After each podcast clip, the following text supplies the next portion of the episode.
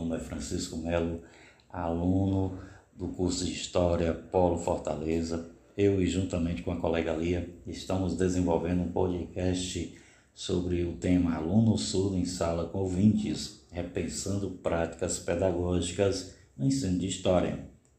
O ensino de História para alunos surdos em salas de ouvintes envolve algumas questões, por exemplo, como utilizar recursos didáticos apropriados para os alunos surdos na sala de ouvintes. Quais as estratégias podem ser utilizadas capazes de mobilizar a aquisição de conhecimento para a aprendizagem eficiente para os surdos? Para uma inclusão eficiente dos alunos surdos, o professor deve se apropriar de conhecimentos relacionados às necessidades desses discentes, através de sua formação continuada. Portanto, não basta o professor ser uma enciclopédia humana, conhecedor de série de fatos e conceitos históricos. Ele tem, ele tem que relacionar o seu conhecimento com seu fazer pedagógico através da relação docência, currículo, didática e cultura escolar.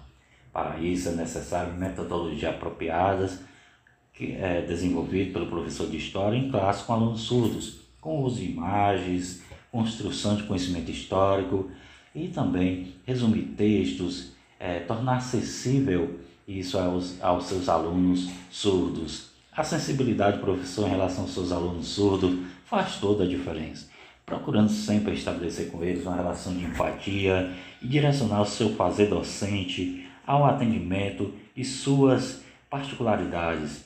Faz toda a diferença. O uso de imagens, de recursos visuais, além de uma participação do intérprete, tornará a sala de aula propícia à inclusão dos surdos como alunos integrantes da sala que comportam a diversidade. Portanto, aprender a conviver com as diferenças, percebendo a escola como um microcosmo da sociedade, pode ser um dos grandes objetivos da inclusão, mas se requer mais.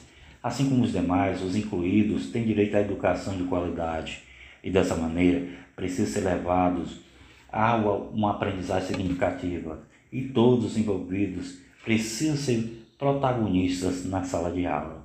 Os ganhos com a diversidade pedagógica acabam contemplando a todos os alunos.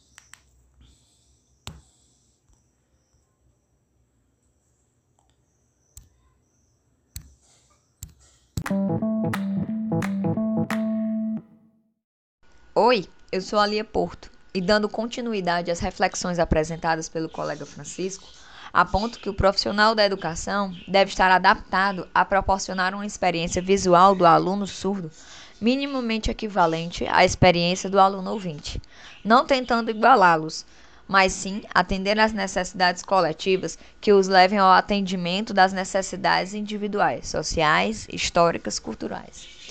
Carlos Scliar alude à importância da experiência visual para o sujeito surdo. Abre aspas. A surdez é uma experiência visual, e isso significa que todos os mecanismos de processamento da informação e todas as formas de compreender o universo em seu entorno se constroem como experiência visual. Não é possível aceitar de forma alguma o visual da língua de sinais e disciplinar a mente e o corpo das crianças surdas como sujeitos que vivem uma experiência auditiva. Fecha aspas. Os recursos e estratégias visuais e imagéticas possuem o condão de concretizar uma interlocução didática pedagógica satisfatória, que se traduz em aprendizado real aos discentes. O professor de história, elemento específico do nosso podcast, possui ao seu alcance algumas ferramentas que podem ser construídas em conjunto aos alunos surdos ou deficientes auditivos e os alunos ouvintes.